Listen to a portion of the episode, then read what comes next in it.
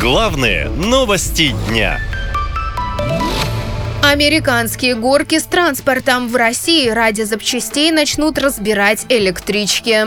РЖД вынуждена разбирать высокоскоростные поезда «Сапсан» и «Ласточка», чтобы использовать их на запчасти для ремонта. О проблемах нехватки импортных деталей для поездов рассказал работник отрасли Сергей Кузнецов. Например, до марта 2022 года немецкий концерн Siemens поставлял РЖД высокоскоростные поезда Сапсан, он же их обслуживал. После начала спецоперации на Украине Siemens ушла с российского рынка, а технологии производства запчастей в стране до сих пор отсутствуют. Эта ситуация затрагивает Сапсаны и поезда «Ласточка», большую часть которых делала и обслуживала Германия.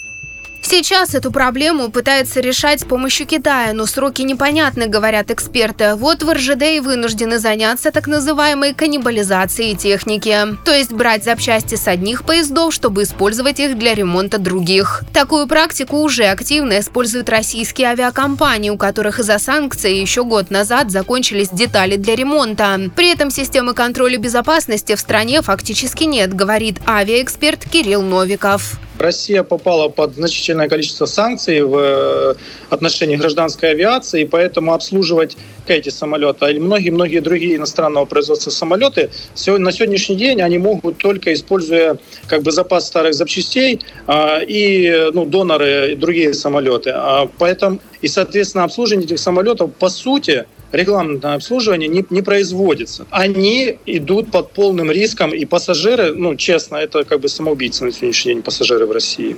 К слову, 24 октября аэропорт Перми закрылся на приемы отправления из-за выкатившегося со взлетно-посадочной полосы самолета, сообщили в пресс-службе аэропорта. 24 октября в 6.30 по местному времени самолет авиакомпании «Смартавиа» из Санкт-Петербурга при посадке в аэропорту Перми выкатился за пределы взлетно-посадочной полосы. На борту находилось 186 человек и 6 членов экипажа.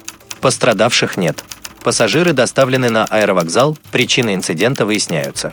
Напомню также, что подобный инцидент в прошлом месяце был с рейсом уральских авиалиний из Сочи в Омск. Самолет не смог долететь до места назначения и совершил вынужденную посадку в поле в Новосибирской области. На борту было 165 человек. Чудом никто не пострадал. Сегодня нас везли из Адлера в Омск. Объяснили, как себя вести в экстренных ситуациях посадили на поле.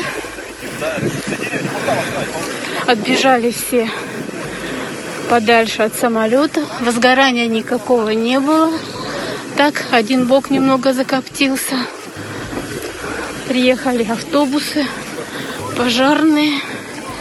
Неизвестно, куда будут отправлять, каким образом. И таких случаев сейчас действительно очень много. По данным работников авиасферы, некоторые компании даже ввели надбавки пилотам за компенсацию за риск для жизни. Это своего рода аналог шахтерской надбавки за вредность условий труда, мол, без дополнительных поощрений пилоты просто отказывались летать. Выходит, с поездами будет то же самое, предупреждают эксперты. А безопасного транспорта у россиян буквально не остается. Авторынок тоже забит китайскими машинами, качество и безопасности которых есть немало вопросов. Такими темпами скоро безопасно будет разве что ходить пешком. И то не точно, пишут в соцсетях россияне. Наша лента. Веселим, сообщаем, удивляем.